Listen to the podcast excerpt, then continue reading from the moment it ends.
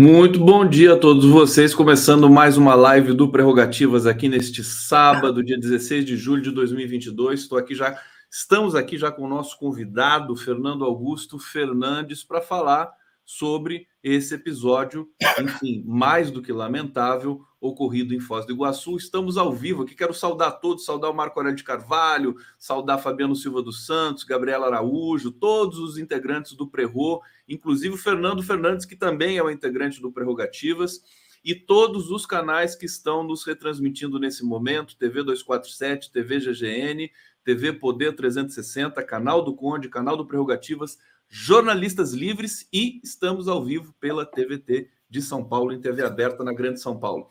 Fernando Fernandes, vou apresentar você rapidamente aqui para quem não conhece, advogado, doutor em ciência política pela Universidade Federal Fluminense, mestre em criminologia e direito penal pela Universidade Cândido Mendes, procurador adjunto da Procuradoria de Prerrogativas da OAB Federal e também atua como membro da Comissão de Defesa do Estado Democrático de Direito e também é mestre cervejeiro. Meu querido Fernando Fernandes, seja muito bem-vindo aqui para a nossa live, querido. Tudo bom?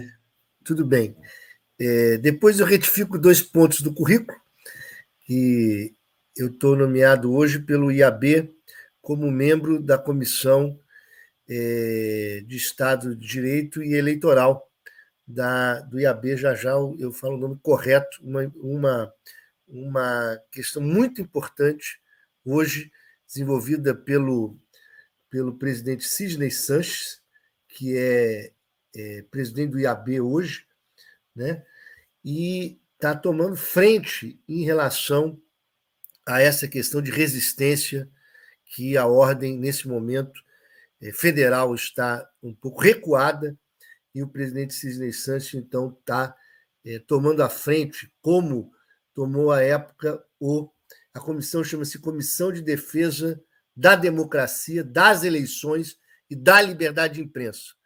Tá? Importantíssimo nesse momento. Queria dizer a você que dá dor no coração ver as primeiras imagens desse programa, né? Aquela festa, o, ele cantando o seu aniversário, a sua filha, a filha dele, né, assoprando a velhinha, e de repente sabermos que era um prenúncio de uma catástrofe. É, o título do texto que eu fiz essa semana é Homicídio Terrorista, o assassinato por ódio de um integrante do PT. Isso é importante nós classificarmos. Já vamos discutir da impossibilidade jurídica mas publicamente classificarmos isso como um ato terrorista, um crime de ódio contra a democracia e o Estado de Direito. É, a obviedade de ser um crime político, não juridicamente dizendo pelas falhas da legislação que nós vamos discutir, mas evidente que é um crime político. E o seguinte, e também uma opção política da polícia do Paraná em dizer que não é um crime político.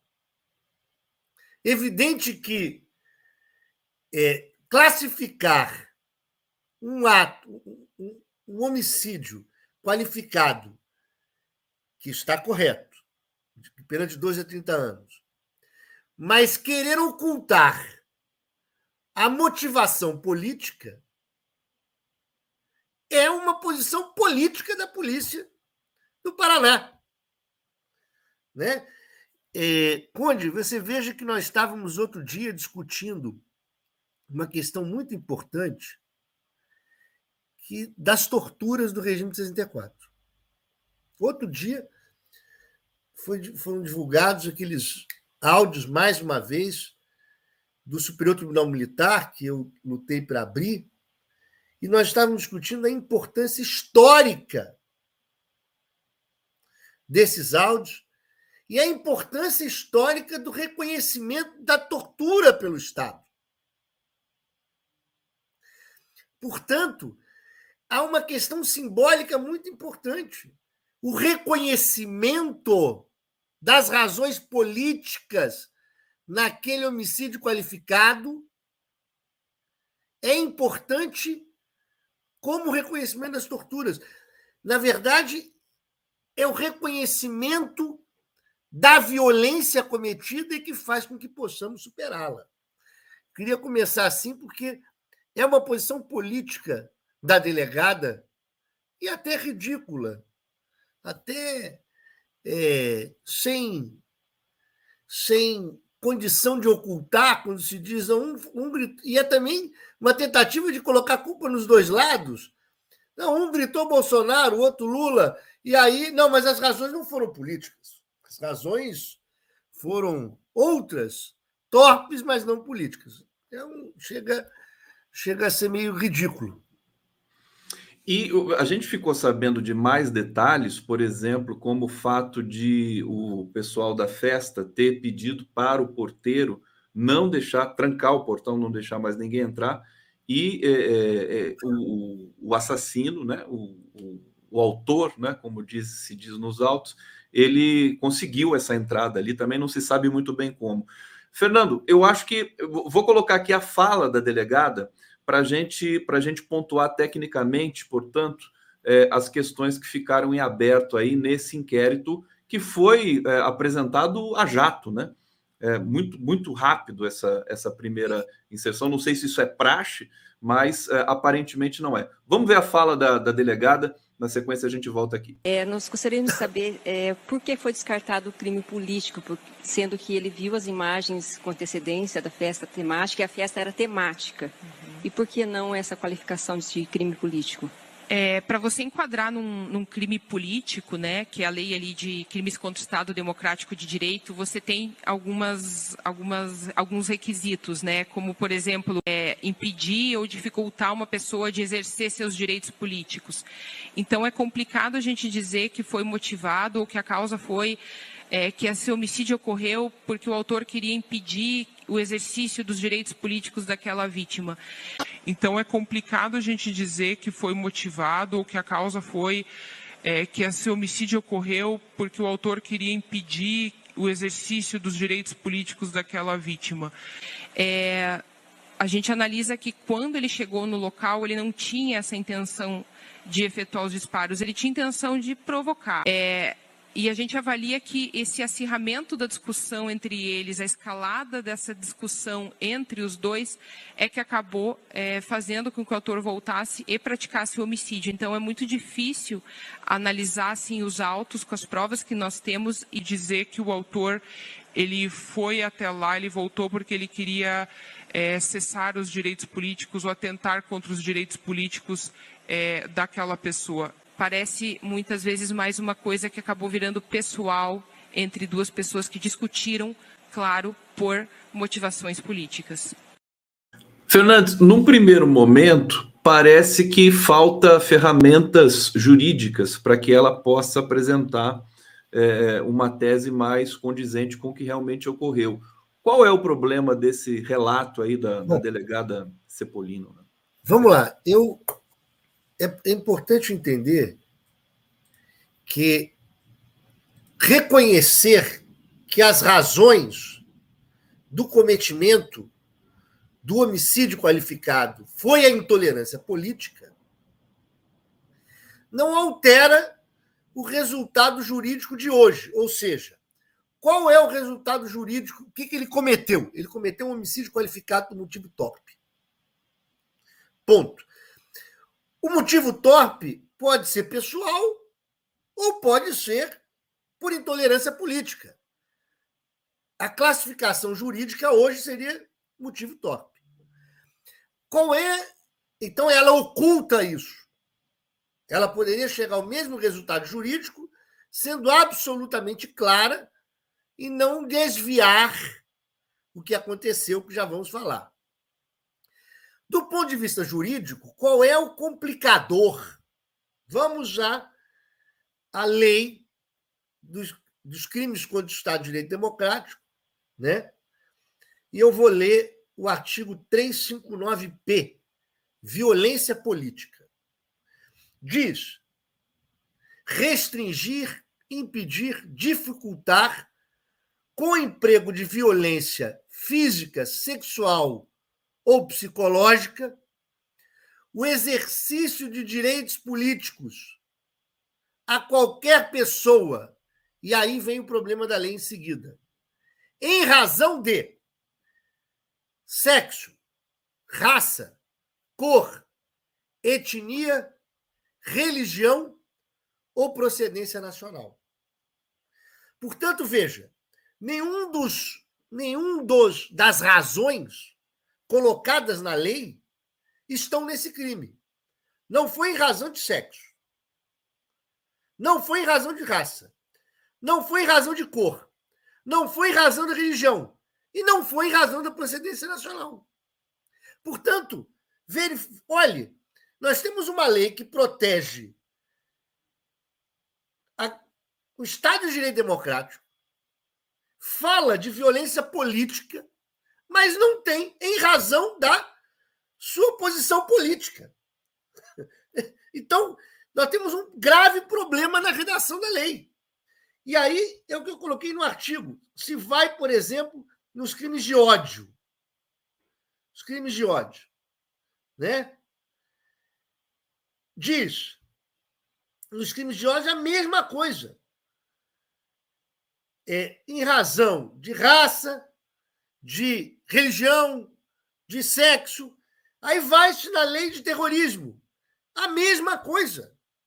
Portanto, o seguinte: nós temos uma, uma redação da lei que é para proteger direitos políticos e deixa de fora a questão política.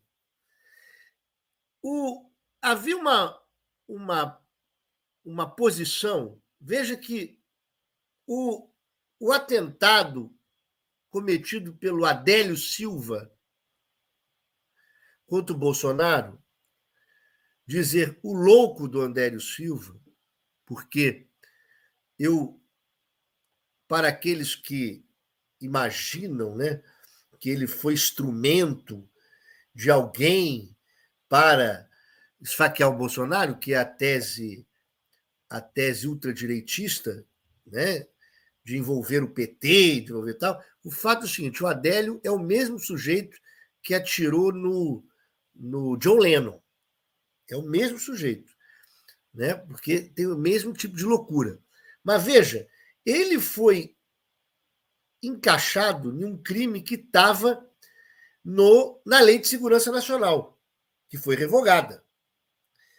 E na Lei de Segurança Nacional havia a previsão política. A intolerância política, né? Que foi retirado desta lei. Agora veja, qual era a resistência que se tinha contra a aplicação da Lei de Segurança Nacional? Como o Supremo Tribunal Federal ele restringia historicamente a aplicação da Lei de Segurança Nacional.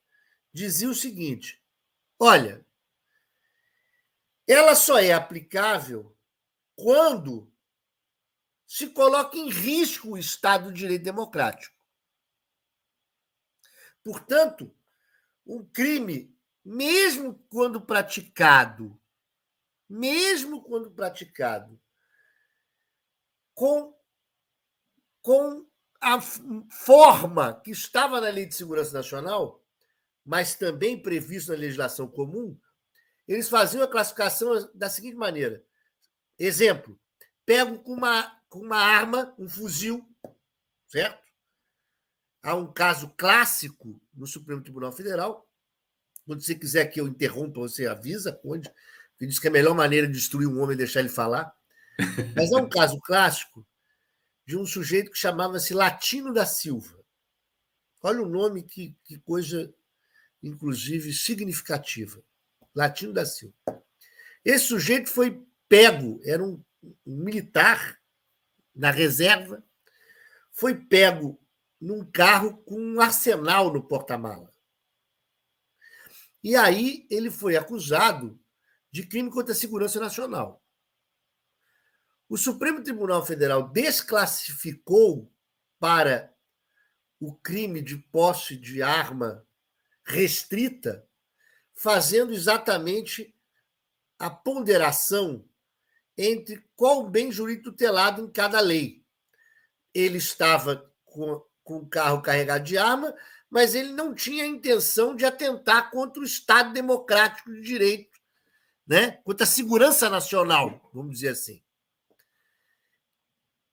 Meu querido Lênio, estou falando aqui rapidamente do caso Latino da Silva, uma decisão do Supremo Tribunal Federal que desclassificou um crime contra a segurança nacional. Ele foi pego em um carro carregado de fuzil e o Supremo Tribunal Federal entendeu que não era um crime contra a segurança nacional, era um crime comum de posse de arma de fogo proibida, de calibre proibido, porque não havia uma, um risco contra, a segurança nacional naquele ato.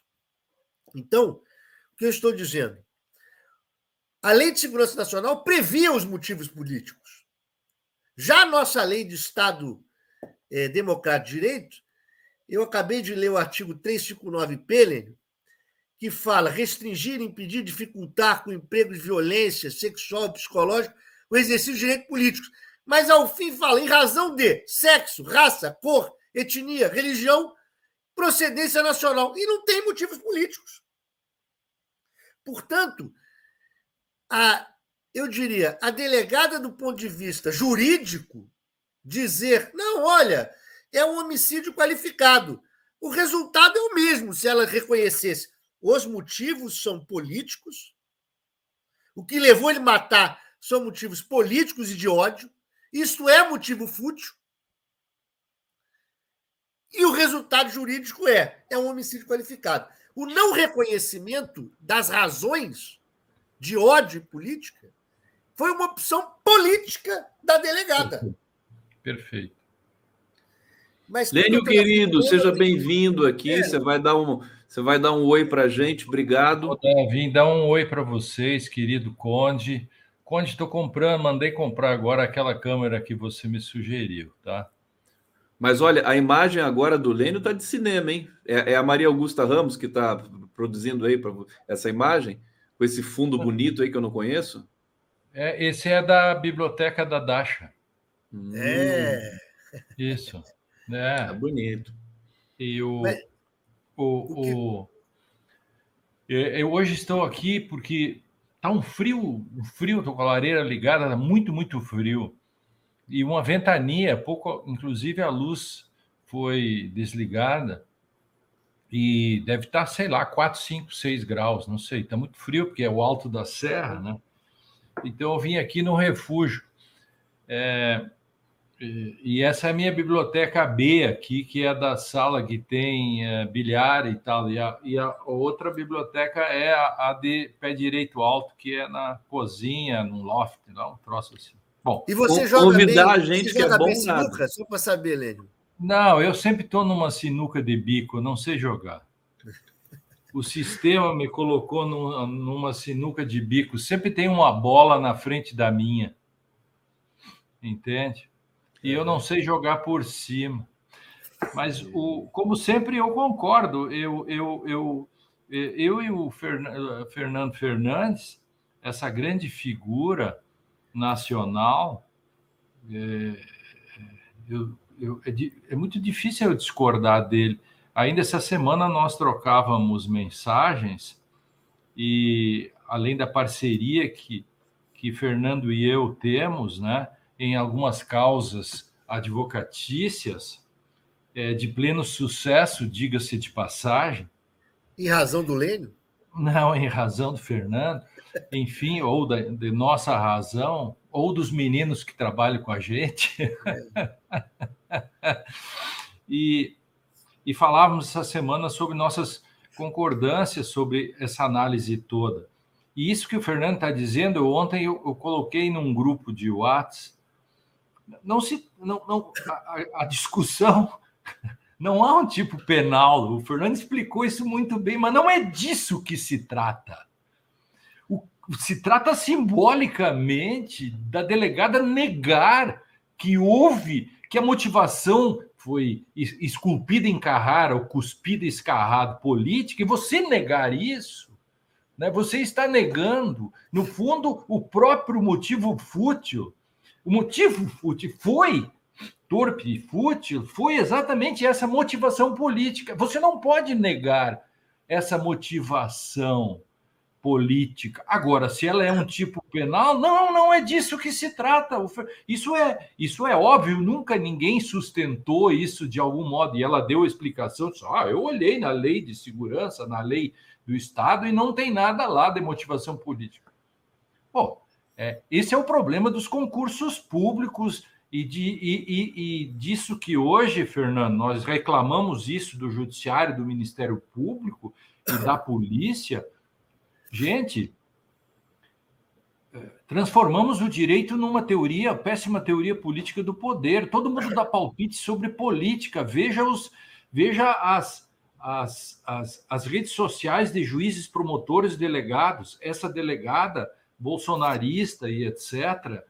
As pessoas, não é que as pessoas não devam ter as suas as suas inclinações políticas, mas por favor, não faça com que é, escancaradamente elas sirvam de motivação para o seu trabalho. São duas coisas diferentes. Tentem fazer isso. Eles não conseguem. Isso é o que aconteceu. É, então... veja, veja, que, veja que coisa interessante. Uma hipótese. Uma hipótese. Que se, se a festa fosse uma festa gay, né? uma festa gay. E aí ah, ele sim. passa lá, passa lá e fala, viado. Isso. E atira. Não, aí o cara fala assim: não, pô, você.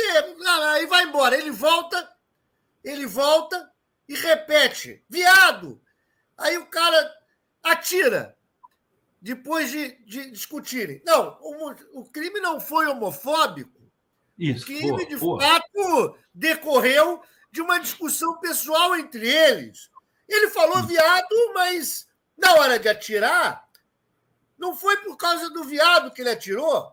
Ele atirou porque é, é uma loucura isso. Quer dizer, é, é. é. ao final, o que, que interessa o último segunda?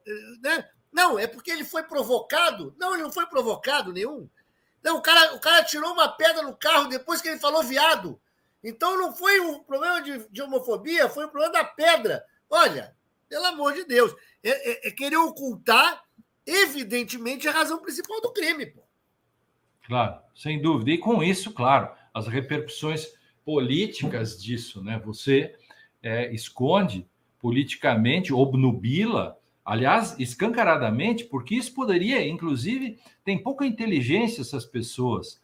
É, é, teriam que estudar mais, porque aquele deputado otófilo, ou, ot, ou, não sei o quê, ele Otone. foi. Otone. É, eu primeiro lembrei de Teófilo e Otone. Então tem uma cidade chamada então.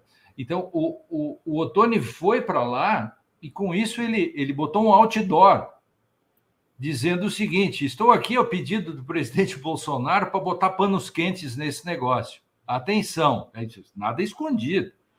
Depois ele deu entrevista dizendo: vim aqui para botar panos quentes, entre outras palavras. Aí a delegada diz: de fato, estou colocando panos quentes, porque as pessoas vieram aqui para colocar panos quentes e eu, rapidamente, especialista em panos quentes, coloco-os, né? É, é, numa boa próclise, né? É, é, ponto. É isso. E é o que aconteceu. Isso é um escândalo, um escândalo, porque isso coloca em xeque todas as possibilidades de que você tenha um mínimo grau de isenção, e esse é um problema do agir estratégico de outras instâncias da justiça brasileira. Não é possível que você não tenha o um mínimo de, de, de esperança, de, de, de, um querer, de, de, isenção por parte de uma autoridade policial. Né? É, e o seguinte, e por desculpe, Conde. Não, não. Não, não quero atrapalhar vocês dois. E veja que e veja o seguinte: o Paraná tem tantas coisas boas, né?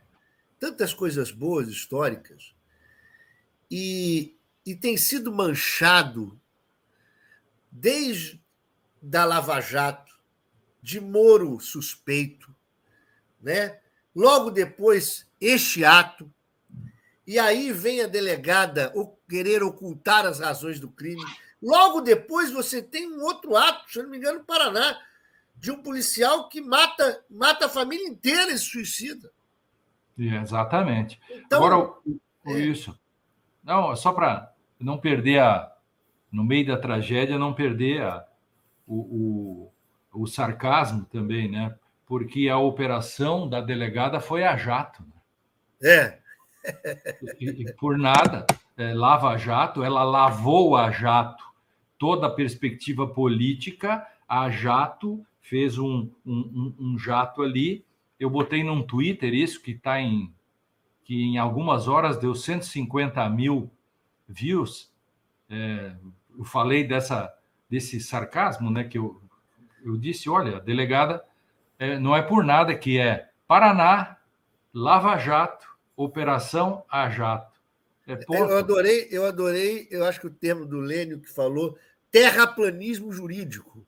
Terraplanismo jurídico, exatamente. Cloro, cloroquina do direito. É. Isso é a cloroquina dos inquéritos policiais. Cloroquinaram. É do verbo cloro, cloroquinar. Eu cloroquino, tu cloroquinas. Nós vivemos mais ou menos uma coisa Jorge Orwell, 1984, nisso. Sim. Esqueçam Esqueçam o que vocês viram. E mais. Vocês viram. E os vocês, nomes. É, vocês viram. Vocês viram a vítima com a camisa do Lula. Cantando Lula. Um sujeito gritando Bolsonaro e atirando nele. Vamos fazer o seguinte: esqueça o que vocês viram. O crime foi por motivo pessoal, não teve nada Isso. político. Quantos dedos, como diz o personagem, o, o personagem Winston está sendo interrogado, quantos dedos você vê? O cara diz quatro. Não, você deve ver cinco. Aí então, finalmente ele diz: de fato estou vendo cinco. Aí o cara diz: não é suficiente.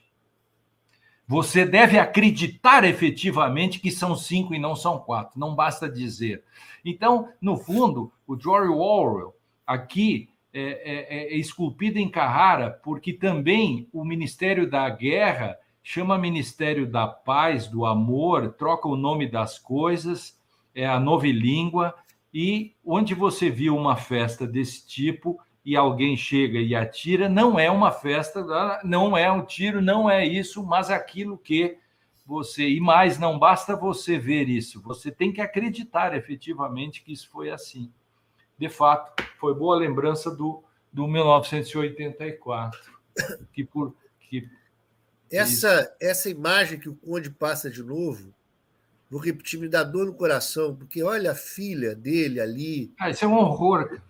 Olha que coisa linda. Não, e olha, olha a simplicidade, né? Quer dizer, é, uma festa. Uma festa simples. E o seguinte, o prenúncio de um, de um ataque terrorista. É o que eu tenho falado dele. O seguinte, eu posso classificar esse crime juridicamente como terrorismo? Não, porque eu não tenho os elementos necessários. Mas o seguinte, mas isso foi um ataque terrorista contra o Estado de Direito Democrático.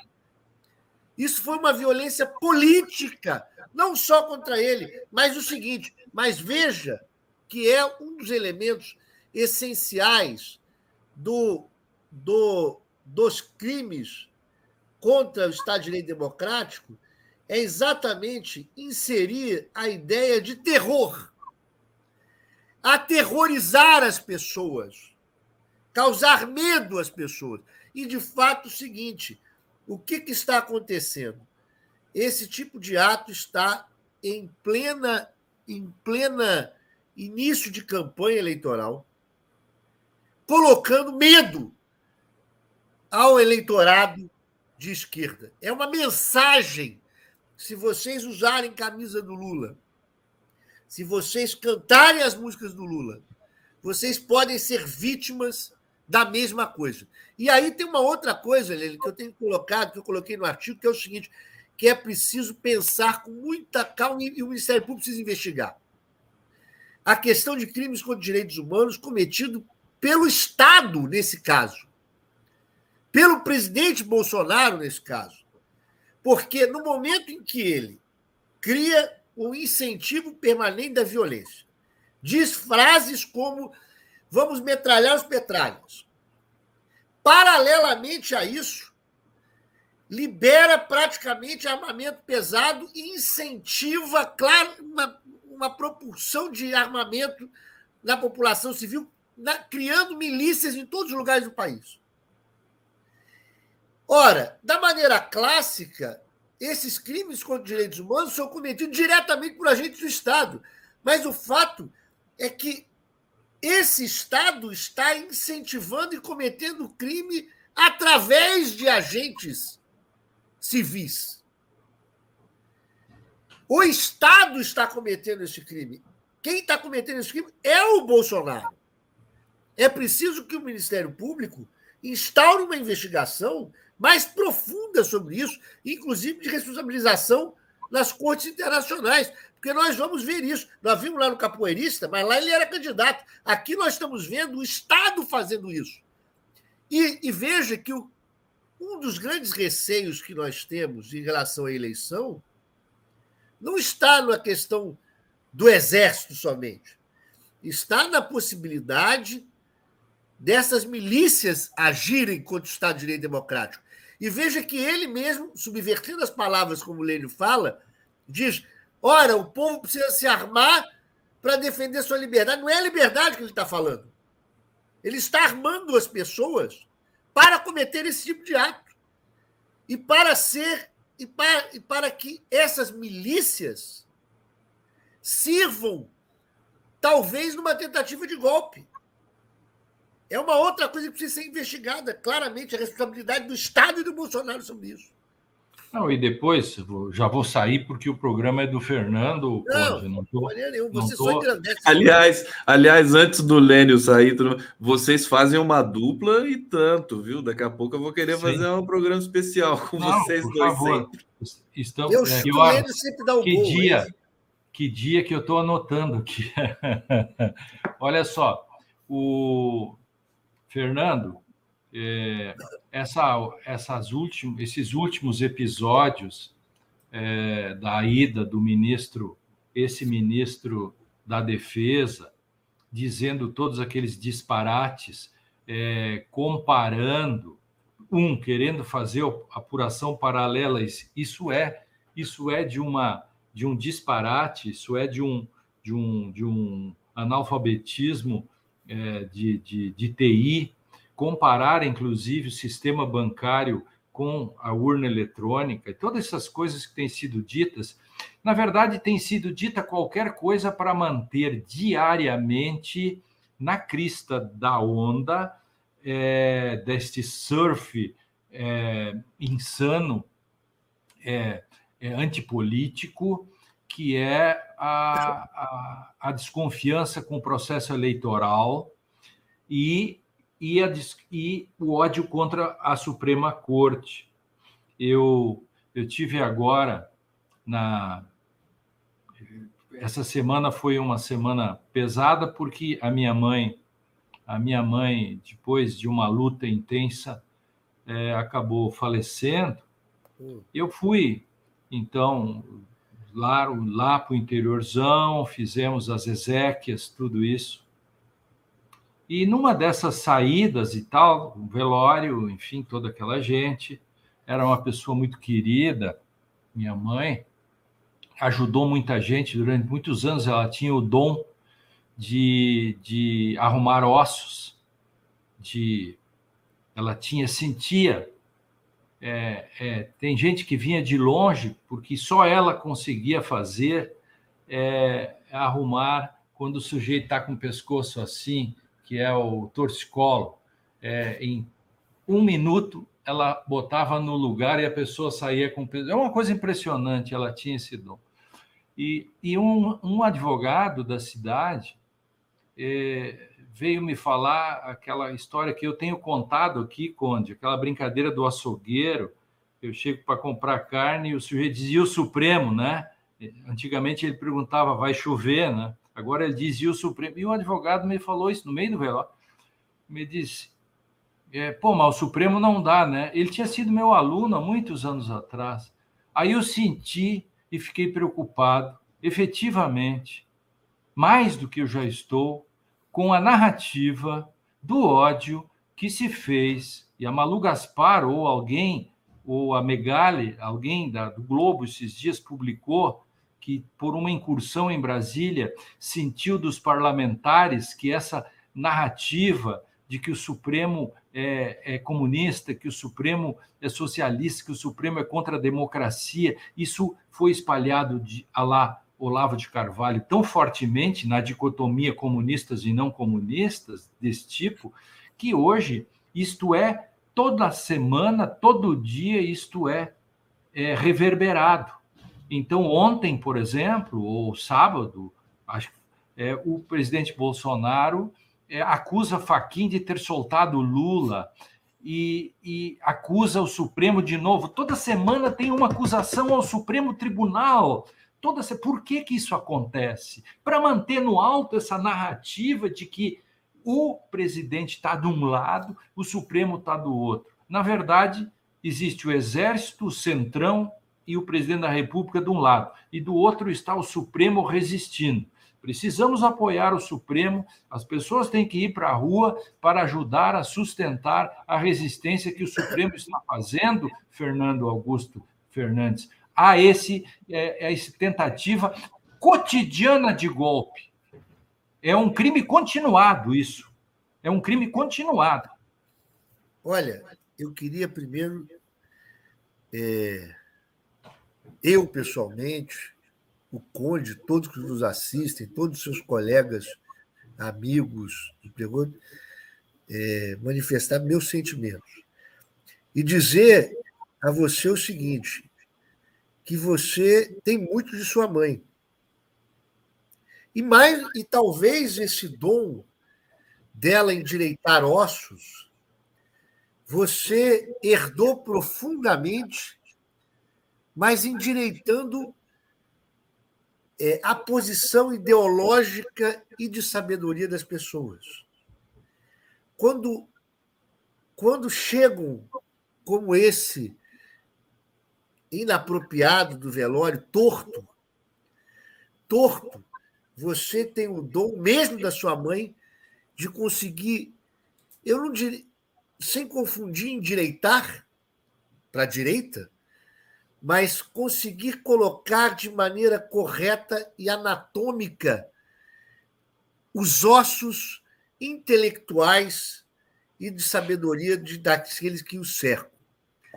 Então, é, isso é fundamental. Você está fazendo isso agora. Quando eu me lembro naquele jantar, que praticamente foi o jantar de inauguração do Prerrogativas. Não, o jantar de inauguração do Prerrogativas foi um desagravo é, em relação a, ao Zanin, a ao mulher, Zanin. eu e Batóquio. Mas me lembro num jantar que teve é, de apoio ao Supremo Tribunal Federal. Foi. Em que você foi o orador desse jantar e contou uma história que eu não sei contar com propriedade, só você, sobre a questão do general que recebeu uma carta do militar uruguaio. Se você quiser contar aqui.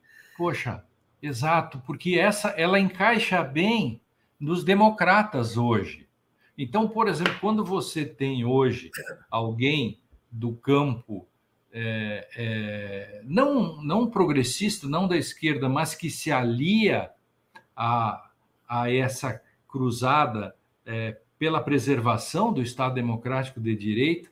Essa história que eu contei lá, exatamente porque era um desagravo ao Supremo Tribunal, e eu contei a seguinte história: o, o general Canabar, aqui na Guerra dos Farrapos, era essa peleia toda que tinha aqui, e o, o general Rosas, esperto, queria pegar uma carona para que, já que estávamos em guerra com o Império, ele oferece numa carta é, toda a ajuda dos argentinos para que o Rio Grande do Sul, junto com os argentinos, derrotassem o Império. Veja.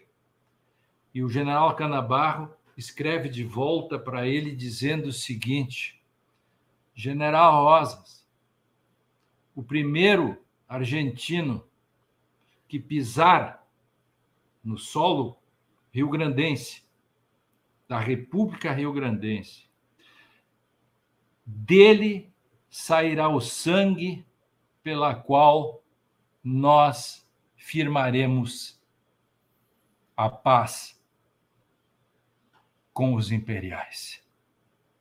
Eu dizia então que os primeiros inimigos do Supremo Tribunal que tentarem algo é com a força de tudo isso é que nós, democratas, independentemente do que estamos pensando, porque ali naquele dia tinha gente que não tinha nada a ver, é, tinha outros setores da política, com eles nós daremos o apoio para sustentar o Supremo Tribunal Federal. E assim temos feito desde então, né, Fernando? Obrigado Isso. por você ter é, recordado esta bela passagem aqui da história gaúcha. É porque, porque, Conde, se você me permite só concluir, nós, evidente que nós temos críticas a determinadas decisões do Supremo Tribunal Federal,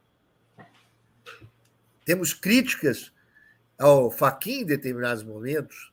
Temos críticas a vários ministros do Supremo Tribunal Federal em decisões, só que, só que essas críticas elas são canalizadas de forma construtiva e não um ataque institucional ao Supremo. E o que nós estamos vendo de outro lado é a construção de o Supremo como inimigo institucional. Isso. E nós isso. sabemos que quando isso ocorre, e na verdade o bolsonarismo ele vive destas construções imaginárias de, de inimigos institucionais. Para só para quê? Para dar força a o golpe permanente, uma tentativa de golpe permanente. Isso. Né? Há, uma ideia fascista de apoio ao, ao ultrapoder ao Bolsonaro. Aliás, veja que nas passeatas deles, se eu não me engano, haviam gritos: eu autorizo, eu autorizo, eu autorizo. Eu autorizo claro. o quê? Eu autorizo ao presidente da República, Bolsonaro, a ter o ultrapoder. Eu autorizo a fechar o Congresso, eu autorizo a caçar deputados, eu autorizo a caçar ministro do Supremo. Isso eu, eu autorizo. E o pior Isso de... nós não autorizamos. E o pior de tudo é que se normaliza. Veja o que, que disse o, aí o Rodrigo Pacheco, diz assim: aquele que vencer assumirá. Bom, a, a, o sol nasce amanhã, quando você começa a dizer essas coisas, por que, que você precisa dizer isso? Não parece óbvio na democracia que quem ganha a eleição assume? Tem que ter o presidente Rodrigo Pacheco para dizer essa platitude. Platitude é. é toda ignomínia transformada em truísmo e trivialidade. Vou repetir: platitude é toda obviedade trivialidade ignomínia transformada em truísmo. Ou seja, tem sempre um objetivo por trás quando você diz uma platitude como essa. É, entendeu? Essa platitude ela termina com uma vírgula, né? Vírgula, é. ou não. Ou não, perfeito. Hein? Perfeito, claro. Quando você Isso. fala o óbvio, ele tem a vírgula seguinte. Né? É óbvio, o sol nascerá, vírgula, ou não. Ou não. Caetanismo. Você... Gente, você, olha, deixa eu só, eu preciso, eu preciso fazer. Ô, Lênio, pera só um pouquinho. Preciso fazer aqui um, um, só um comentário que é o seguinte: o pessoal está vibrando com a presença de vocês dois aqui. É uma live espetacular. Nós estamos com uma audiência fantástica. Eu quero agradecer a todo mundo que está aqui nos assistindo. Muita gente prestando solidariedade ao Lênio Streck, e eu também Obrigado. aqui manifesto meus sentimentos. É, é, e, e, muito bonito ver vocês dois, dois gigantes é, do direito brasileiro, aqui dialogando e trazendo essa discussão urgente. Muita gente cobrando aqui, e o Fernando Augusto Fernandes tinha me mandado realmente uma, uma, um print né, do que aconteceu no Rio de Janeiro agora há pouco. Né, o deputado estadual Rodrigo Amorim, acompanhado de homens, vários armados, encurralaram a nossa caminhada pacífica Lula Freixo aqui na Tijuca. Foi estarrecedora a violência com que eles nos atacaram, quebraram bandeiras e gritaram ameaças. Não nos intimidarão. Muita gente é falando isso aqui no bate-papo. E só para completar, e aí, Lênio, você, você faz a sua, sua despedida aqui com a gente. É, a violência está aumentando. E esse episódio, esse episódio de Foz do Iguaçu, é uma senha para ou a violência aumenta de uma vez, como querem o, como o lado de lá quer, ou a gente segura agora essa, é, é, é, essa expansão. Agora, se me permite, Perfeito. antes da sua despedida, que eu, eu sou contra indeferido, eu sou de indeferir a despedida do Lênio. Ah. Veja, tudo que, tudo que eles querem é exatamente uma crescente violência, até para ter desculpas para intervenções. O... Perfeito. O, o, o programa do, do, é muito legal. E cumprimentos aí essa iniciativa, né? E só quero dizer, né, que a tentativa disso, dessa, desse crime continuado, eh, da cotidianização da violência, é, o objetivo, inclusive, é banalizar, né? A Ana Arendt falava, né, quando o mal, quando o mal se banaliza, nós perdemos a nossa capacidade de indignação. É que quando se dizem platitudes, e aí vem, como bem disse Fernando, vírgula ou não, quando começa a se normalizar, quando você diz todos os dias que a eleição é fraudada, que, que as urnas não sei o quê, quando isso vai pegando, vai pegando, de repente a, a, é mais ou menos como é, quando você está é, num processo inflacionário, você diz assim, está com 7%. Eu disse, não, quando chegar a 10% é que é um problema. Quando chega a 10, você bota em 12. Quando chega em 12, você bota em 15. Então, quando fica em 11, você fica vibrando que não chegou em 15, embora a sua meta era 6 ou 7. Então, você vai perdendo. Digamos, dentro dessa, dessa mensuração da violência cotidiana e do perigo antidemocrático, você tem, é, digamos, há seis meses atrás, você tinha é no máximo que vai acontecer tal coisa. Quando começa a acontecer as coisas, você diz, não, mas aí quando matarem pessoas, aí não dá. Aí quando agora já atacam comícios, agora amanhã e tal. Aí o seguinte, quando o mal se banaliza, nós perdemos a capacidade de indignação. Por isso, a minha frase é que eu tiro lá do Joseph, é, é, é, do, do, é, do Gables. Não, não. Esse, não, sim. É, essa repetição, mas é, é do. do, do é, é, um velho partizan que escreveu o livro Indignai-vos. Aos 96 anos, ele escreveu o livro, morreu há pouco tempo. Ele ainda era remanescente da Segunda Guerra, um partizan, e ele dizia: é, o nome do livro é Indignai-vos. Seco assim, Indignai-vos. Fez o maior sucesso. E eu digo: indignai-vos ou perecerás. Ou indignemo-nos ou pereceremos. Beijo a todos. Beijo, Lênio. Obrigado, viu? Muito Lênio, bom. A fogueira, a fogueira da sua casa, que você disse aí, a lareira da sua casa está esquentando. Mas, de fato, hoje você é a lareira de nós todos. Obrigado, querido. Poxa, que bonito. Valeu. Super Lênio, obrigadíssimo. Fernando Augusto Fernandes, que, que, visita incrível, né? Você e o Lênio são muito amigos, né? Vocês, vocês inclusive, é. tem muito trabalho junto, né? O, o Lênio é um, um realmente uma luz. Não dá para me comparar com o Lênio, porque o Lênio realmente é um professor extraordinário, é, um, um, sujeito de uma capacidade de raciocínio incrível e que tem uma, uma, uma vida e uma sequência diária de defesa do direito democrático que é um exemplo a todos nós. Né? Como eu disse, é a lareira a esquentar as nossas. Pelo menos o John Lennon tem razão. Nós somos sonhadores, mas não somos um só, né? We are dreamers, é. one.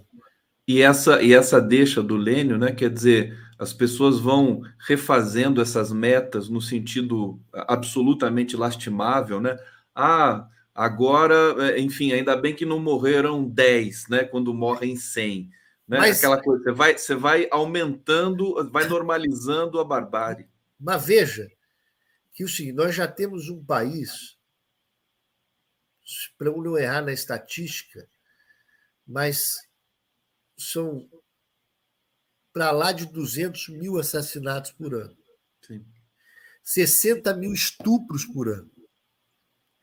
Nós ligamos a televisão e é todo dia uma quantidade de assassinatos.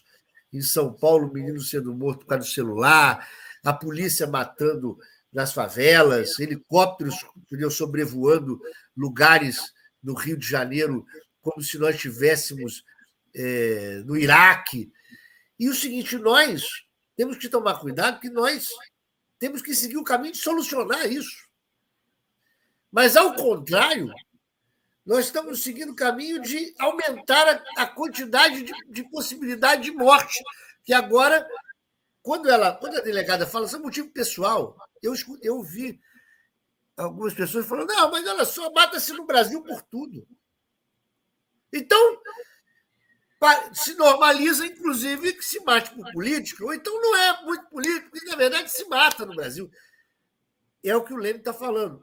Mas nós já estamos nessa, nessa insensibilidade, que na verdade são dois caminhos. O governo Bolsonaro, ao. É, e a ideia não é só o governo, o bolsonarismo, em vez de encarar né, este problema gravíssimo do Brasil, que é a quantidade de assassinatos, de estupros.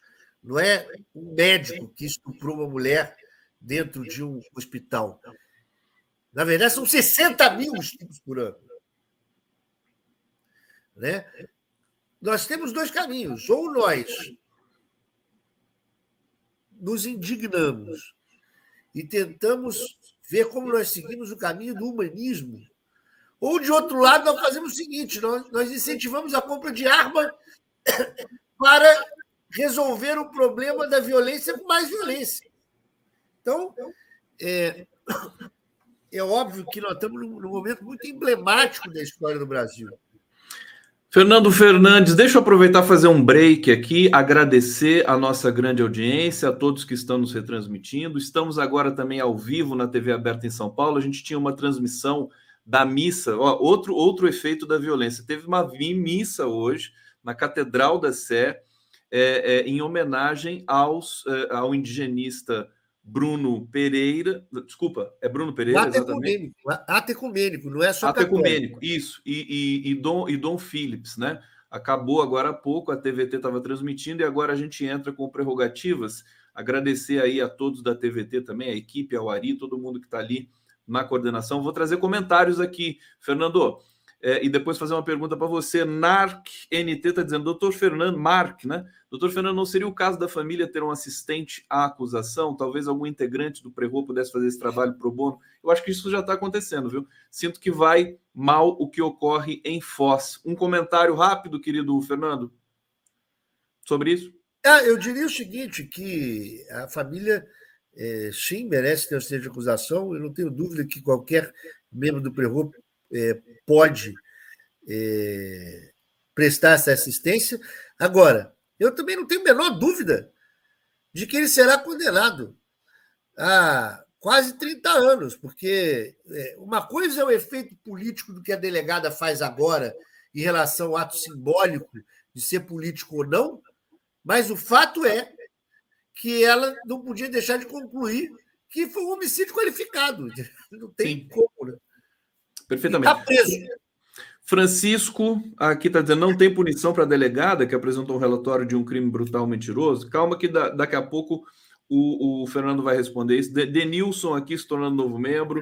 Rosalvo Wingester, obrigado pela presença aqui. Lea Oxiamberg, federaliza, federalizar o caso, né? Vamos falar sobre isso também.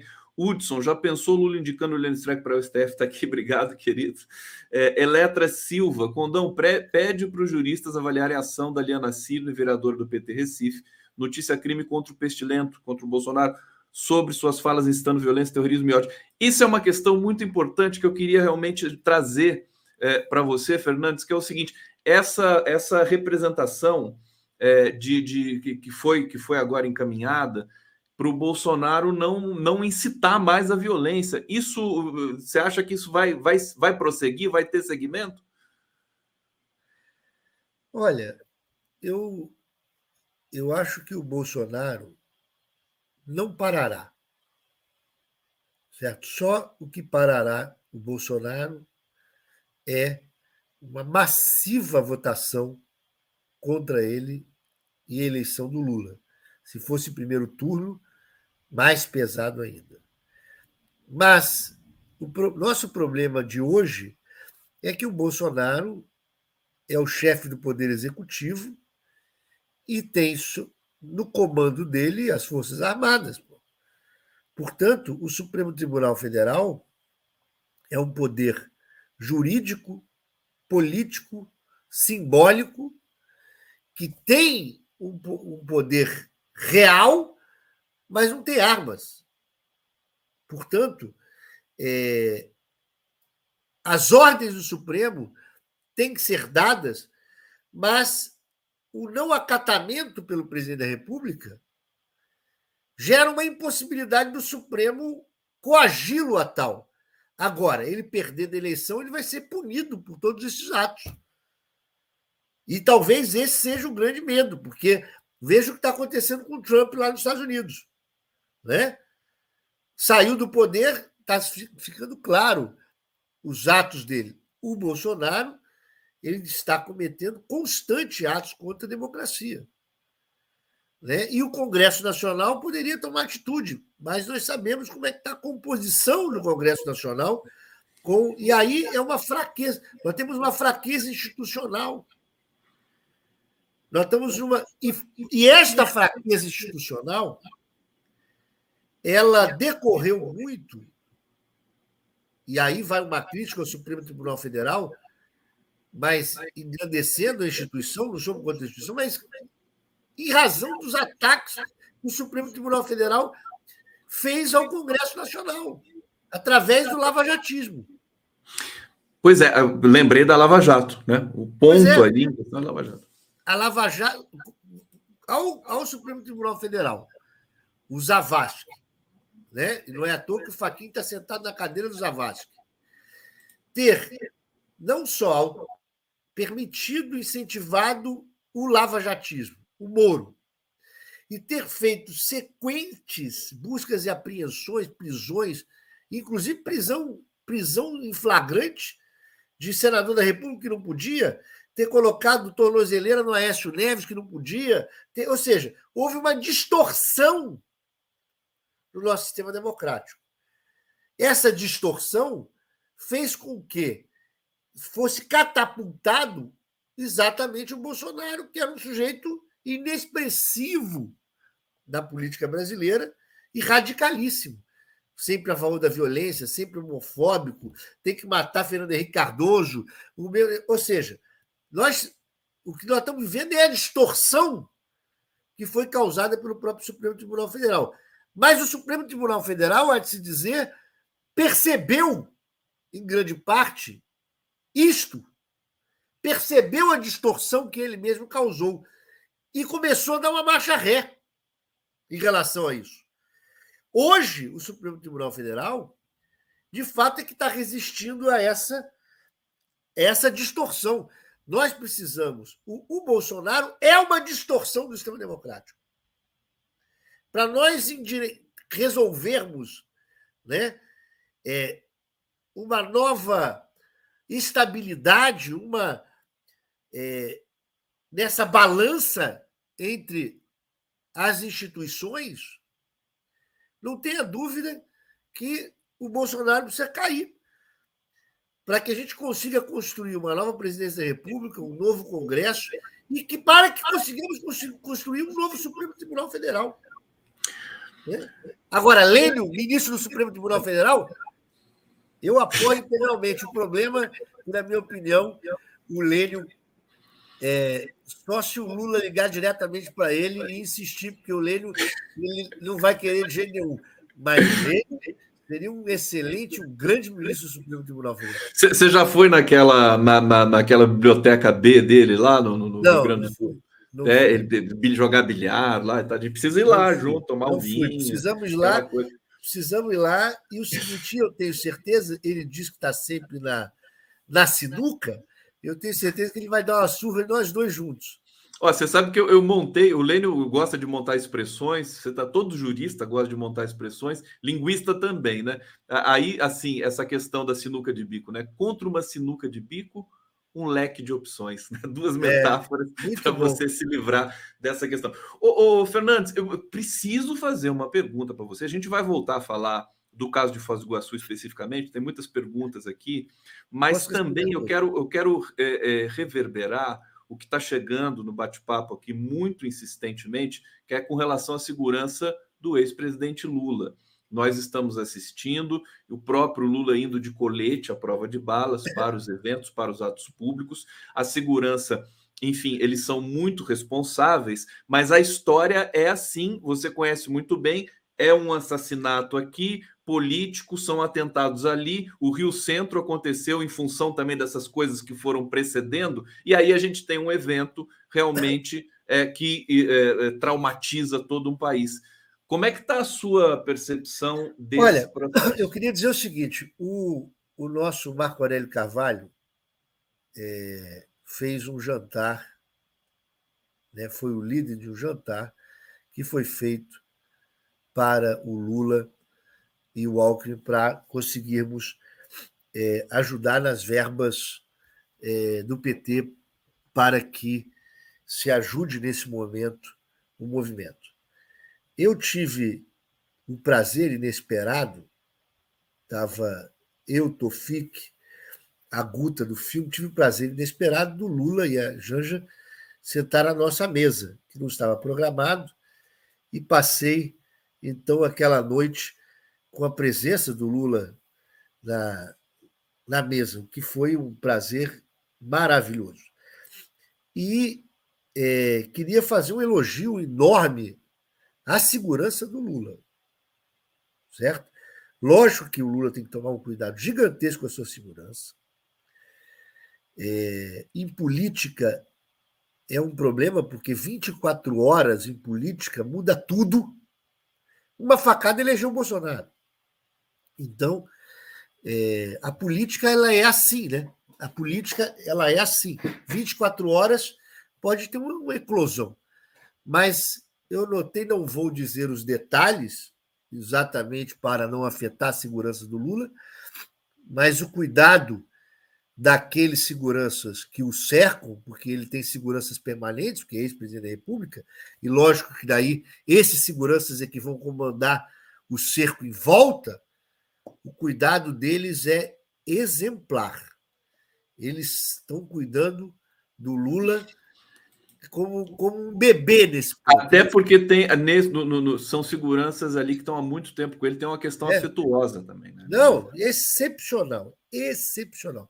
Eles são seguranças permanentes do Lula, porque são ele é ex-presidente da República, tem os seus seguranças permanentes, acho que são seis homens permanentes. E óbvio que é insuficiente. Mas é o seguinte, mas ele está muito bem cuidado, muito bem cuidado. Mas, como diz o ditado, canja de galinha e prudência não faz mal a ninguém, tem que aumentar o cuidado ainda mais, porque um louco desse que atirou no, no, no sujeito aniversário, ele estava atirando contra o Lula, de fato. Claro. Contra o Lula. Né? Da mesma maneira que o golpe de 64 é, no Jango foi contra o Getúlio. Getúlio se matou em 54 e o golpe foi dez anos depois do seu ministro, Jango. Né? Ele, esse sujeito, ele atirou no Lula. A foto do Lula estava lá, então ele atirou nele. Então, nós temos que tomar cuidado que outros atos realmente podem ocorrer. Agora, Fernando, não é nem especificamente, embora eu tenha destacado aqui a preocupação com o, a, o Lula, porque a gente sabe que a segurança realmente do Lula é muito competente, eles são muito responsáveis e tudo mais, mas é até de uma false flag ou de um evento, quer dizer, um, um outro assassinato que seja, que possa truncar o processo eleitoral. Por exemplo, já tem vídeo circulando de uma simulação é, do, de um atentado ao Bolsonaro numa motociata. Você entendeu? E já acusando a esquerda. Dizer, é, tem você, até você, você, falou, inclusive, do Rio Centro. Vamos lembrar, vamos lembrar o, o evento do Rio Centro, que a mim é muito caro, porque o único punido na bomba do Rio Centro foi meu irmão. Vou contar isso já já. É, meu, irmão foi, meu irmão foi um médico, parte da equipe médica que operou o sargento, né? que sobreviveu na mão do Rio Centro. E é, o exército cercou o hospital e queriam que ele não fosse identificado. Meu irmão que tirou a foto que foi publicada no jornal e foi perseguido por isso. Né?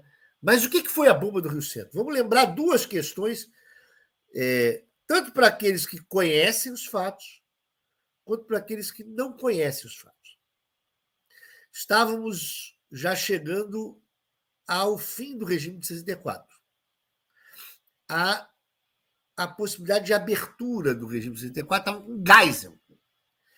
E aí, determinadas forças, componentes das Forças Armadas, articulam dois fatos que eram para criar uma, um caos e, com isso, dar justificativa a esta ala mais radical das Forças Armadas e dar um golpe dentro do golpe, assim como foi no início do regime de 64, quando, é, quando o, o Castelo Branco teve.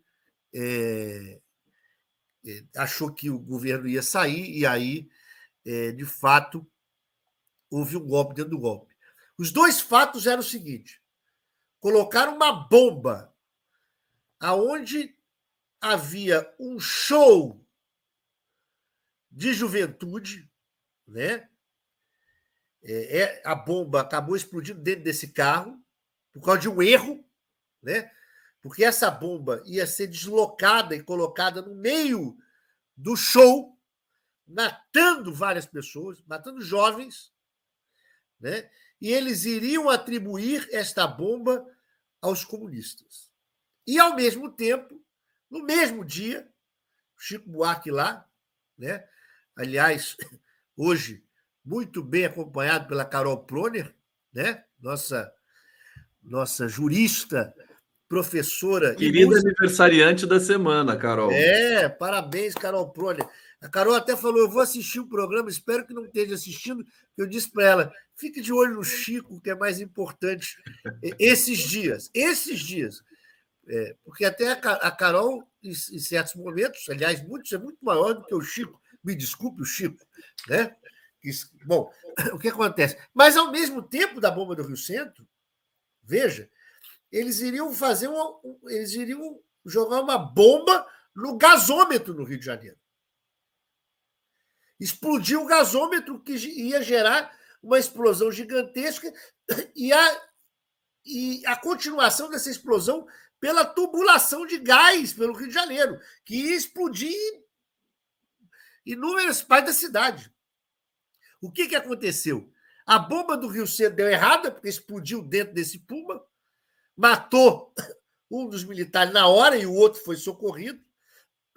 E o seguinte, e um sujeito, um, um sujeito de aeronáutica chamado Macaco, o nome dele era Macaco, o sobrenome era Macaco, é, se recusou a jogar a bomba no, no gasômetro. Esse cara foi, foi é, caçado pelos militares.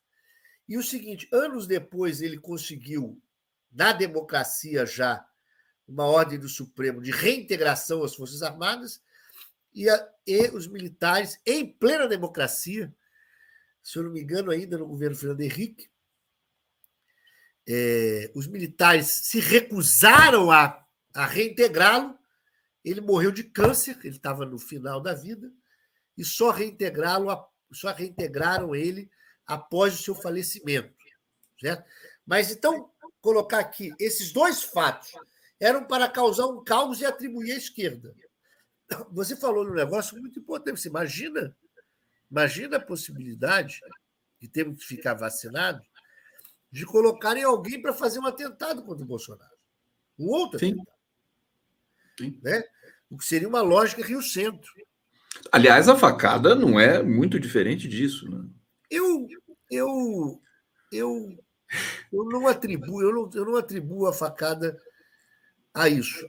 É, eu acho que a facada foi um ato de um louco, tal qual o cara que atirou no John Lennon, como eu falei. É, um acidente histórico, né? tal qual o que aconteceu na Revolução de 30. Mas, assim, mais providencial que esse acidente histórico para o Bolsonaro naquele momento, é. acho que não tem precedente na história, Sim. né? Mas... Não, mas veja, como eu falei, na Revolução de 30, é, tinha acabado a eleição, e o seguinte, e aí o candidato a vice-presidente da República, que perdeu, foi assassinado num bar na Paraíba. Imediatamente, imediatamente atribuíram causas políticas e eclode a Revolução de 30. Né? O Getúlio sai lá do Rio Grande do Sul e toma o poder, etc. Bom, o assassinato tinha ocorrido por causa de um problema de mulher. Sim. Então, o que acontece? É o, que, o, o, é o fato que acabou gerando um incendiar. Então, o, a política tem dessas coisas, desse, desses problemas. Do imponderável, né? dessas, dessas coincidências históricas, de fato. Que nós temos que ficar de olho realmente para que uma coincidência histórica, na verdade, não seja plantada como a tentativa do Rio Centro, como você falou. Né? O que, neste momento de desespero que as forças que estão no poder estão sentindo a possibilidade de perder a eleição, clara. Né? Então, a saída deles é aumentar, acirrar cada vez mais os ânimos para o seu eleitorado, mas não só isso, com a possibilidade de tentar um golpe por via transversas, né? um perigo. É, isso, enfim, é, realmente é uma preocupação muito grande. É, que bom conversar contigo, viu, Fernandes? Porque daí a gente, enfim, contempla essa questão e tantas outras coisas que você tem essa clareza, essa lucidez para falar também sobre o cenário político do presidente do Brasil tão conflagrado. Precisamos nos encontrar mais vezes. Já fica aqui o convite para você, assim, permanente, tá? Vou trazer. Vou trazer aqui mais comentários. O público está participando muito, estamos com uma audiência fantástica. Mais uma vez agradecendo. Vinícius Curcio. Para fechar o pacote bolsonarista, só falta a delegada concluir no outro inquérito que a motivação dos chutes do, no assassino foi política. Tem esse detalhe é, também, né? É. O fato é o seguinte, eu, eu, vi, eu, revi a cena toda né, e vi o seguinte, que na verdade, na verdade, é, a revolta fez com que fez com que um, do, um ou dois participantes chutassem o assassino no chão. Né? Correto não foi. Mas também é o seguinte, é preciso verificar se eles não estavam tentando pará-lo definitivamente, né? Não, você sabe que o, o, o, Gustavo Sampaio, que é fantástico, é, que, é, que, é, que é um professor aí da UF, do Rio de Janeiro, ele disse que aquele chute pode ser caracterizado como legítima defesa também, porque o cara ainda estava armado e, e, e tinha ameaçado matar todo mundo. E outra coisa, na verdade, é o seguinte: foi depois de injusta provocação da vítima. Mais injusta provocação do que o cara ter atirado em todo mundo. Pô, não existe. Quer dizer, é... agora, o comentário é maravilhoso, né? E, e aí o seguinte, e é. federalizar, e federalizar a lesão corporal nesse caso. Vamos avançar aqui, Fernando. Obrigado aqui. O nosso público é muito qualificado. Sérgio Maurício, professores, não poderia classificar como racismo? Bom, Esse é o problema. Por Não, quê? Não. porque não tem racismo nenhum ali, na verdade, porque senão você conseguiria colocar violência política. O que eu estou dizendo, repetir, é que o problema da violência política, o nome do tipo é violência política. E chega na, na motivação, não tem política. Sexo, raça, cor, etnia, Sim. não tem política. Então, o, ô, do ô, tipo é. Mas qual racismo? Porque ele não xinga o cara de, de negro, ele não. Entendeu? Então, Sim. foi. Essa, essa, esse texto data de, de quando que não, que não tem a política? Peraí, isso aqui é recentíssimo. É recente, né? 1 de setembro de 2021. Perfeito. Foi perfeito. quando revogaram a Lei de Segurança Nacional. Lei de Segurança Nacional. Criaram, E- criaram uma lei específica de defesa do direito democrático. Aliás, não posso deixar aqui de atribuir grande parte eh, desta lei, que foi um avanço. Eu tenho uma crítica em relação à falta de determinado, mas foi um avanço revogar a Lei de Segurança Nacional, ao nosso deputado federal Paulo Teixeira Paulo Teixeira. entendeu? Muito, muito membro do Prerrogativa, inclusive, e que fez uma trajetória excepcional no Congresso Nacional. Paulo Teixeira. Paulo Teixeira. Agora, para consertar esse defeito que você é, aqui nos, nos ofereceu, é, é, é projeto de lei, né? Tem, tem É, que- na verdade, na verdade, o Congresso Poderia Nacional ser ter rapidamente feito isso agora, ainda esse ano, por exemplo? é possível. Eu acho que o É Congresso possível, né? Nacional teria que fazer duas coisas: colocar nesta lei é, a motivação política e também incluir o, na questão de homicídio, lesão corporal e etc. Né? Entre os motivos fúteis, entre os motivos fúteis, é, o crime, o homicídio político. Né? Fernando Fernandes- Augusto Fernandes aqui no Prerrogativas com a gente. Ana Pimenta, nossos sentimentos pela perda. Professor Lênio, aqui todo mundo manifestando solidariedade ao, ao Lênio Streck, que perdeu a mãe recentemente. Lênio, nossos sentimentos. Lu Rodrigues, caríssimos, discordo, não é somente da lavagem cerebral. Essas pessoas estão legitimando a sua maldade.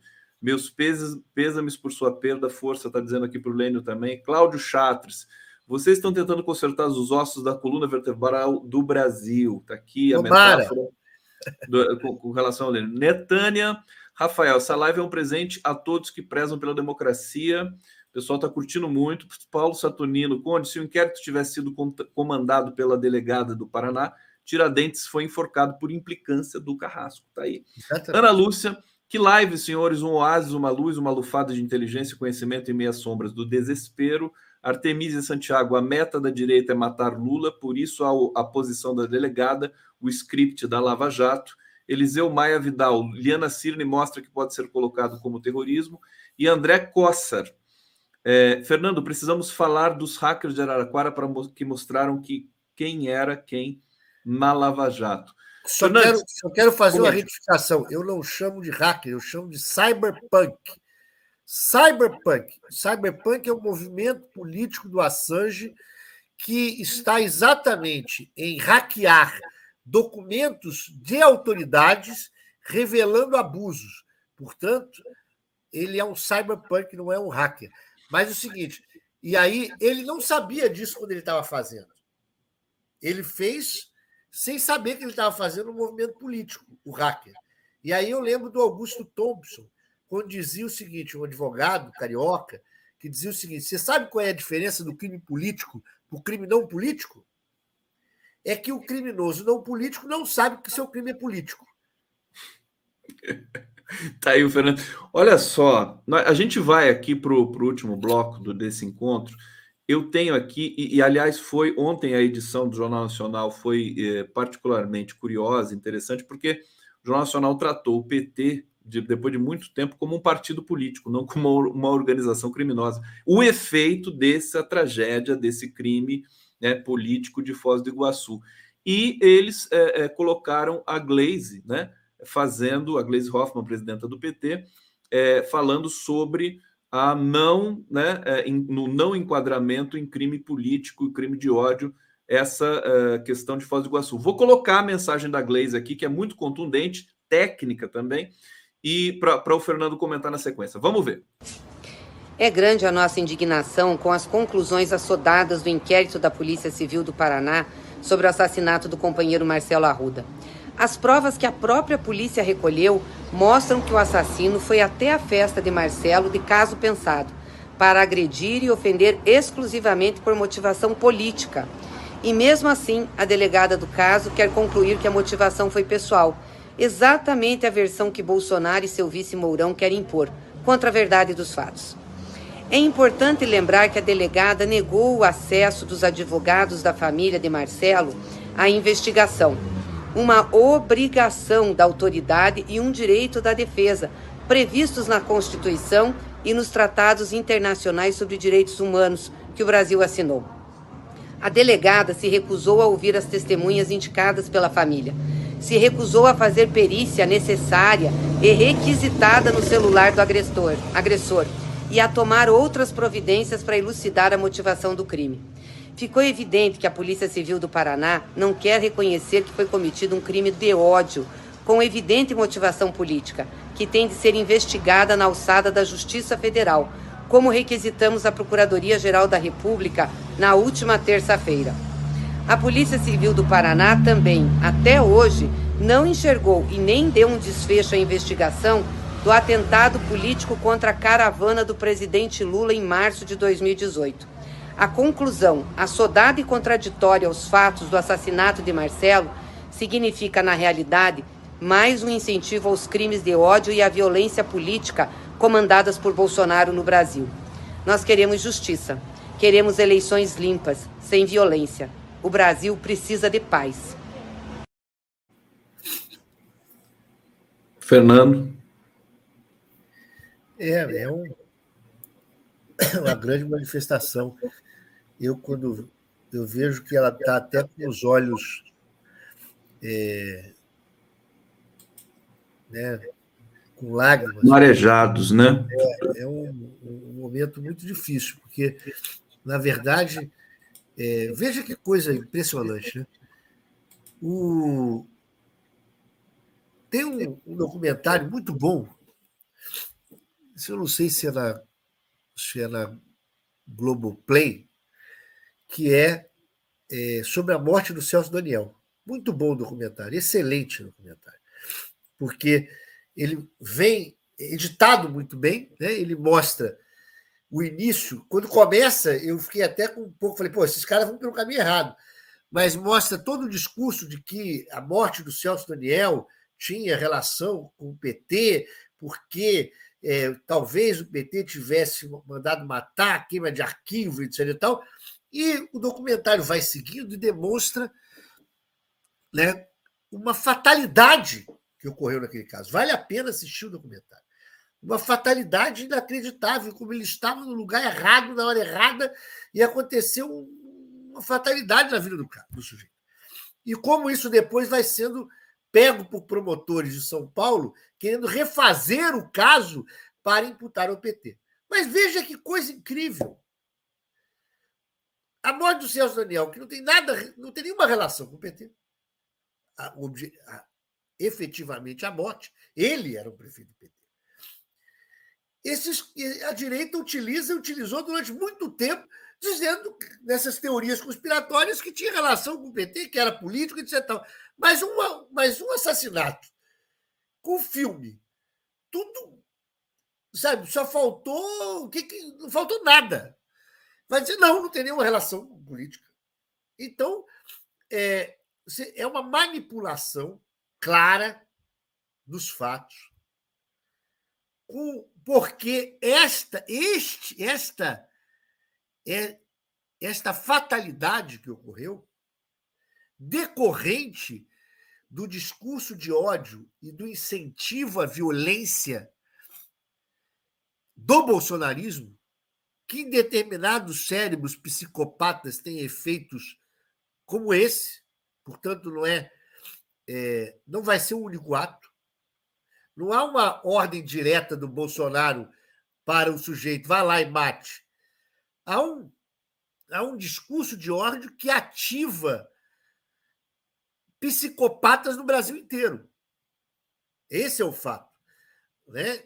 É, eu estou utilizando o termo psicopata até para pessoas que não são psiquiatricamente psicopatas, mas têm atitudes psicopáticas, como esse sujeito. E o que vai acontecer? Porque se multiplica. Quando você pega o sujeito que vai explodir a bomba no, no, no, no comício do Lula, aí você vai ter o sujeito que vai brigar e vai matar um cara esfaqueado. E ele distribui arma para essas pessoas. Ou seja, ou seja, o grau de risco é gigantesco. Né? É, nós estamos vivendo esse momento que é preciso que é preciso muita paciência. Eu estava numa outra live e houve uma pessoa que colocou o seguinte: a esquerda precisa se armar. Eu queria dizer que é, o caminho nosso, nesse momento de resistência, até para evitar exatamente o que o Conde falou, que é uma, uma utilização meio de Rio Centro, a última coisa que a gente precisa é de conflitos que acirrem os ânimos. Nós precisamos realmente, para ganhar essa eleição, fazer o que o Lula fala. Né? se, se na primeira eleição foi a esperança vencer o medo, talvez hoje seja que o amor vencerá o ódio, realmente. Né? Nós precisamos ter muita clareza de convencer as pessoas pela serenidade né? e pela paz. Mas o seguinte, alguém falou, eu estava olhando aqui e queria responder juridicamente também. O que acontece? É possível a federalização de um caso como esse, é, encarando o crime, não. As razões são políticas, evidente, mas como um crime contra os direitos humanos. Né? Para isso, o que, que precisaria? Precisaria do Procurador-Geral da República, o Aras, né? tão isento Aras, requerer ao Superior Tribunal de Justiça o deslocamento. Evidente que o Aras não fará. Por isso, inclusive, é, nesse texto que eu fiz sobre o ato terrorista, eu digo que nós precisamos rever, inclusive, isso.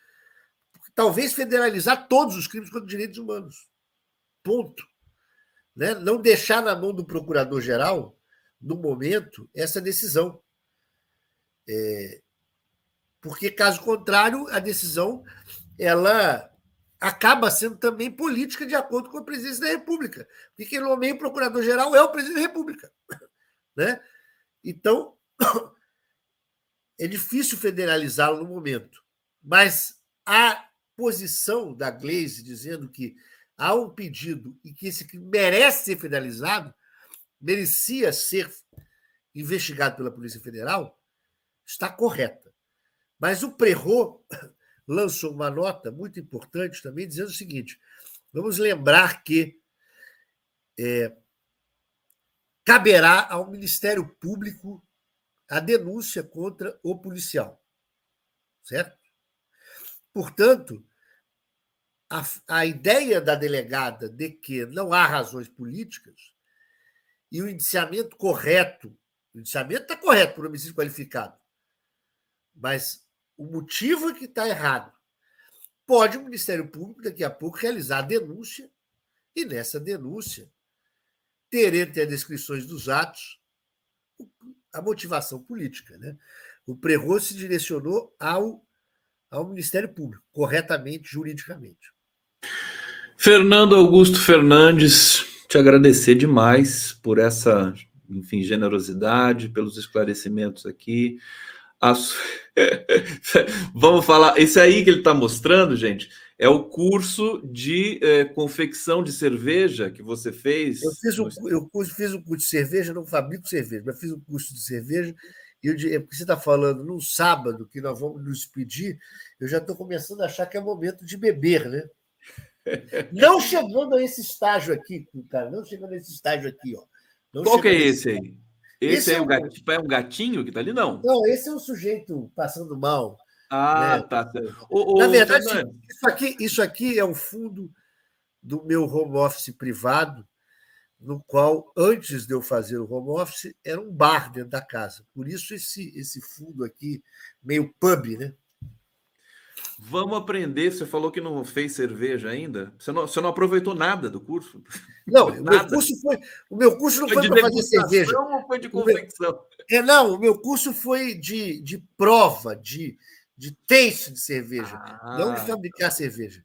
Tá, eu sou um profissional bebedor, mas se você fabricar cerveja, eu terei o prazer de ir fazer contigo para poder beber. Eu conheço muitos fabricantes de cerveja aqui da região do Vale do Paraíba que são excepcionais. Vou levar uma cerveja artesanal para você. Quando a gente se eu tenho o prazer de te encontrar pessoalmente, te dar um abraço, Fernando Fernandes. Estaremos juntos. Muito obrigado. Obrigado a todos que acompanharam aqui a live do Prerrogativas. Prestamos um serviço hoje, certamente, para o debate público acerca desse momento dramático que o Brasil está passando. A gente vai vencer esse período, né, Fernandes? Temos de ter essa eu não tenho dúvida que é o seguinte: primeiro, nós precisamos ter força para não nos amedrontarmos diante de tais atos. Responder com alegria, com militância e responder essa eleição. Mas não tenho dúvida que, ao final das contas, o caminho do ódio nunca vence. Né? Dizia o seguinte: você pode enganar você pode enganar todos durante algum tempo. Você pode enganar poucos durante muito tempo, mas não todos durante todo o tempo. E vamos lembrar Mayakovsky, né? Nos demais todos sabem, o coração tem moradia certa, fica aqui dentro do peito, mas comigo a anatomia ficou louca e eu sou todo o coração. Lembrando aqui Jorge Maltner também, que Muito sempre bem. cita esse poema. Acabemos, pelo menos, com um grande abraço ao Lênio e, novamente, nossos sentimentos de todos ao Lênio, porque é, a mãe do Lênio certamente deixou muito ao coração dele. Obrigado, Fernandes. Obrigado a todos. Até semana que vem. Um abraço. Da calma e do silêncio. Quando eu morder a palavra, por favor, não me apressem. Quero mascar, rasgar entre os dentes a pele, os ossos, o tutano do verbo, para assim versejar o âmago das coisas. Quando meu olhar se perder no nada, por favor, não me despertem Quero reter no adentro da íris a menor sombra do ínfimo movimento. Quando meus pés abrandarem na marcha, por favor, não me forcem. Caminhar para quê? Deixe-me quedar, deixe-me quieta, na aparente inércia. Nem todo viandante anda estradas Há mundos submersos que só o silêncio da poesia penetra.